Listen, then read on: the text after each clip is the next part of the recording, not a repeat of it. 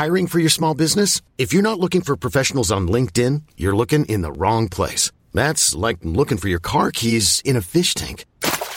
LinkedIn helps you hire professionals you can't find anywhere else, even those who aren't actively searching for a new job but might be open to the perfect role. In a given month, over 70% of LinkedIn users don't even visit other leading job sites. So start looking in the right place. With LinkedIn, you can hire professionals like a professional. Post your free job on linkedin.com slash achieve today. Quando, onde e como devo pregar o Evangelho? Segunda parte. Atos capítulo 8. Comentário de Mari Persona. Aí quando começa a ter alguma algum distúrbio por questões humanas e vontade própria, a gente cai naquilo que está em Atos capítulo 15, quando nós vemos a, as opiniões humanas interferindo na obra de Deus. Versículo 36, Atos 15, 36. E alguns dias depois disse Paulo a Barnabé: Tornemos a visitar nossos irmãos por todas as cidades em que já anunciamos a palavra do Senhor, para ver como estão. E Barnabé aconselhava que tomassem consigo a João, chamado Marcos.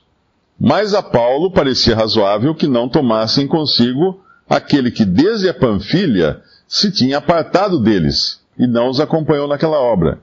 E tal contenda houve entre eles que se apartaram um do outro. Barnabé, levando consigo a Marcos, navegou para Chipre. E Paulo, tendo escolhido a Silas, partiu encomendado pelos irmãos a graça de Deus. Aqui há uma cisão agora. Nós não vamos mais ouvir falar de, de Barnabé, ao que me parece, ele não, não aparece mais. É como se nós tivéssemos uma, uma história correndo numa linha e chega nesse momento tem uma bifurcação. Só que a história não acompanha Barnabé ela acompanha Paulo. Porque Barnabé estava indo na direção errada. Certamente ele tinha tomado a decisão errada. Eu não sei se tinha alguma relação de parentesco aqui, né, pra, entre Barnabé e, e João Marcos, que possa ter pesado na sua decisão. E aí, quando entram também as, as questões humanas, de uh, familiares e de, de preferências, uh, obviamente nós acabamos entrando naquela linha da história das coisas de Deus que não vai ser registrada como não foi a de, a de Barnabé aqui na, no livro de Atos. Imaginando uma situação hipotética, Felipe voltando e contando para os apóstolos né, que ele tinha se encontrado com esse eunuco e ele estava voltando então para a Etiópia, então ele pregou o evangelho para esse eunuco, esse eunuco creu em Cristo e ele o batizou então. E aí Pedro perguntaria, mas Felipe, você pegou o endereço dele? Você pegou os dados dele? Uh, ele precisa se fazer membro agora da igreja. Essa seria, por mais absurda que possa ser essa hipótese, esse seria o diálogo dentro da cristandade. Porque na cristandade o batismo, em muitas denominações, não todas, mas em muitas, o batismo é a forma de você se filiar àquela determinada organização. Tanto é que em muitos lugares, quando uma pessoa, uh, por assim dizer, troca de igreja, ela precisa ser novamente batizada. Ah, você foi batizado aonde? Eu fui batizado na igreja X. Ah, então você vai ter que ser batizado agora na nossa igreja Y. Então ela tem, só passa por outro batismo. Antes de ontem, conversando com uma irmã, ela foi batizada três vezes, em três diferentes religiões. E ela queria saber, mas é para reunir o nome do Senhor, eu preciso ser batizada de novo? Não, você está batizada. Você já foi batizada. É, é, então, nós vemos que aqui não há uma preocupação em se conquistar membros para alguma coisa, mas simplesmente pregar o Evangelho, a pessoa se converteu, é batizado, foi essa a ordem, ir e pregar o Evangelho a toda criatura, uh, batizando em nome do Pai, do Filho e do Espírito Santo, foi batizado, foi batizado, o seu Espírito Santo pegou Filipe trouxe de volta, levou para, aliás, levou para Azoto.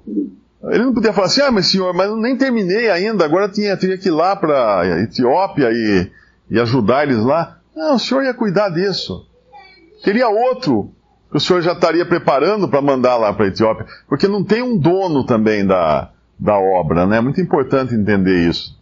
Uh, o corpo de Cristo são muitos membros e, e os dons são diversos.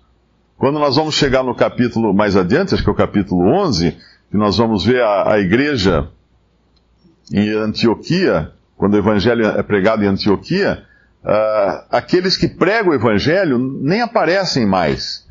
Porque assim que se convertem, chamam Barnabé, vai Barnabé lá, eu acho que é Barnabé, né, que, que podemos até ler é, é Atos capítulo 11, versículo 20. E havia entre eles alguns varões chíprios e sirenenses, os quais entrando em Antioquia, falaram aos gregos, anunciando o Senhor Jesus. E a mão do Senhor era com eles, e grande número creu e se converteu ao Senhor. É importante também esse versículo, não fala assim, e os cursos de teologia que eles fizeram, a sua capacidade de oratória, ou a sua inteligência, a sua retórica, ou qualquer coisa assim, uh, fez a diferença. Não, a mão do Senhor era com eles. E grande número creu e se converteu ao Senhor, porque é o Senhor que faz. E chegou a fama dessas coisas aos ouvidos da igreja que estava em Jerusalém, e enviaram Barnabé a Antioquia, o qual, quando chegou e viu a graça de Deus, se alegrou e exortou a todos a que permanecessem no Senhor com propósito do coração. Esse enviaram Barnabé a Antioquia, nós podemos entender pela outra passagem que certamente o Espírito Santo colocou no coração de Barnabé esse desejo de Antioquia. Uh, e depois no versículo 24, porque era homem de bem, cheio do Espírito Santo e de fé, e muita gente se uniu ao Senhor. Barnabé é um pastor. Ele, as, as ovelhas foram, aquela, aqueles que eram incrédulos, foram transformados em ovelhas agora de Cristo. Então esse pastor, que é Barnabé, vem e reúne e os exorta a permanecer em Cristo. E aí ele, ele percebe também as suas limitações. Ele entende, então ele vai, vai chamar Saulo agora. Vai uh, ah, para Tarso chamar Saulo e leva Saulo para Antioquia, e obviamente deve ter apresentado todos os irmãos ali, que agora eram recém-convertidos, e no versículo 26, e sucedeu que todo um ano se reuniram naquela igreja e ensinaram muita gente. E em Antioquia foram os discípulos pela primeira vez chamados cristãos. Então não é apenas a direção do Senhor, mas também o reconhecimento de que a obra não é de um só. Mas um, uh, tem uma passagem que Paulo fala, uh, eu, eu, plant, eu, eu plantei, outro regou, eu não lembro. É 1 Coríntios, né? Podemos abrir lá até para lembrar. 1 Coríntios, ele fala quem é quem é Paulo, quem é Apolo?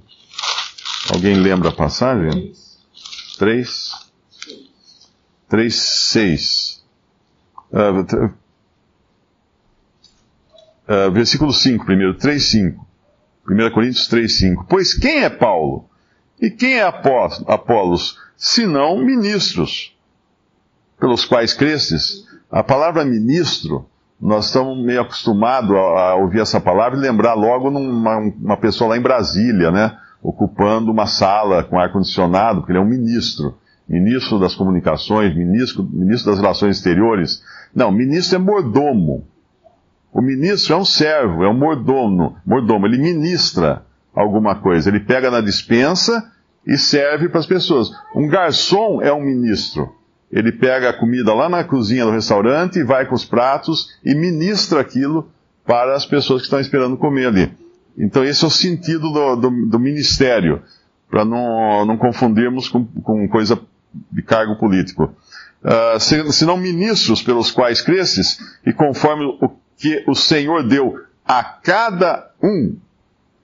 Eu plantei, Apolos regou, mas Deus deu o crescimento, pelo que nem o que planta é alguma coisa, nem o que rega, mas Deus que dá o crescimento. Ora, o que planta e o que rega são um, mas cada um receberá o seu galardão segundo o seu trabalho. Porque nós somos cooperadores de Deus, vós sois lavoura de Deus, edifício de Deus. Então é importante entender também essa, essa limitação que cada um tem dentro do dom que recebeu de Deus. Quando fala lá em. Ai, fugiu agora.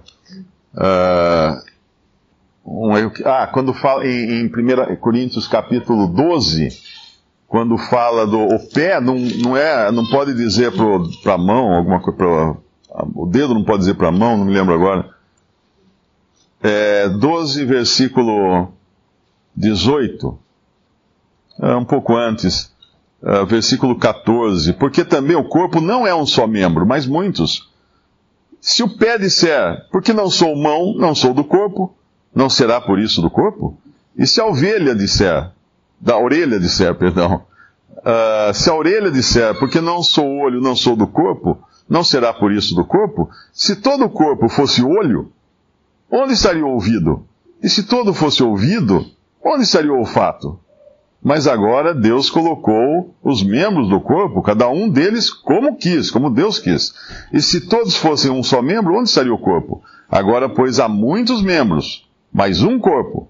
E o olho não pode dizer à mão, não tenho necessidade de ti, nem ainda a cabeça aos pés, não tenho necessidade de vós. Antes, os membros do corpo que parecem ser os mais fracos são necessários. E os que reputamos serem menos honrosos no corpo, a esses honramos muito mais. E aos que em nós são menos decorosos, damos muito mais, muito mais honra.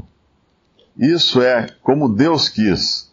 E nós temos a tendência de falar assim, não, tem que ser todo mundo que nem eu.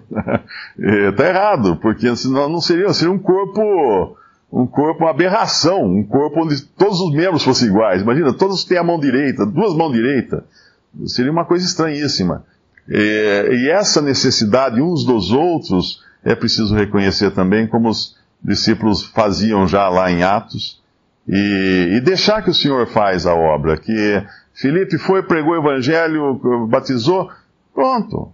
Não precisa transformar aquele, aquele eunuco em membro de alguma organização. O Senhor iria mandar alguém lá para visitá-lo, o Senhor ia dar continuidade naquela obra, não ficou registrado porque não, não, não era do interesse do Espírito Santo deixar para nós até hoje. Mas nós sabemos que assim era por causa de outras passagens onde existe esse registro de um que prega, depois outro que vai e pastoreia, depois outro que vai e ensina.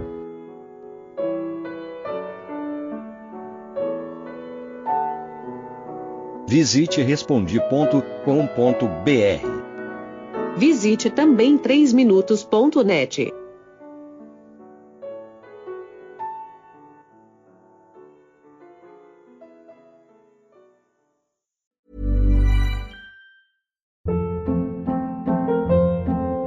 Hold up. What was that? Boring. No flavor. That was as bad as those leftovers you ate all week. Kiki Palmer here, and it's time to say hello to something fresh and guilt-free. Hello Fresh. Jazz up dinner with pecan-crusted chicken or garlic butter shrimp scampi. Now that's music to my mouth. Hello Fresh. Let's get this dinner party started. Discover all the delicious possibilities at hellofresh.com.